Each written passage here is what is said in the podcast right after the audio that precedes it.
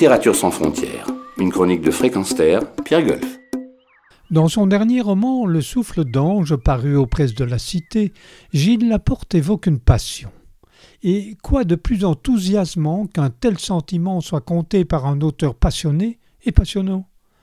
Un auteur qui se revendique ouvrier de la plume et qui, sans relâche depuis des décennies, distille des histoires où le monde manuel tient la place de choix qu'il mérite, la main n'est-elle pas la prolongation de l'esprit, comme aiment à le souligner les ouvriers et artisans de compagnonnage? Ange, c'est le doux prénom d'une jeune fille qui, lors d'une visite familiale au pays de Caux, tomba littéralement amoureuse d'un instrument de musique, un orgue. Ce fut déjà une chose peu banale en ce mois de juillet 1898, et cela le devint davantage quand, au lieu de devenir institutrice comme le rêvaient ses parents, elle entama une solide formation de facteur d'orgue.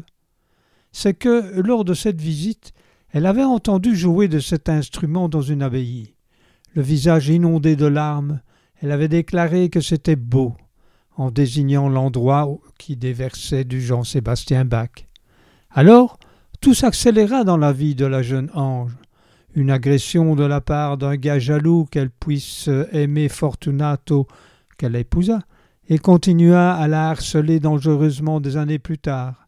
Une plongée corps et âme dans l'art de facteur d'orgue avec un long apprentissage à la clé, loin des siens, mais tout cela ne la détourna pas de sa passion.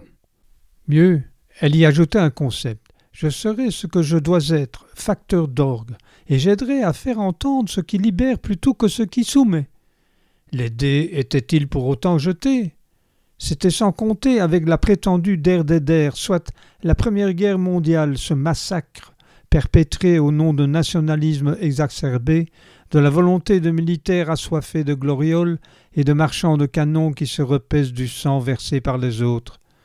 Et dans cette tourmente, Fortunato était probablement une cible des tirs d'artillerie allemands, loin, très loin, de l'état de grâce déversé par la musique de Bach dans la nef d'une église.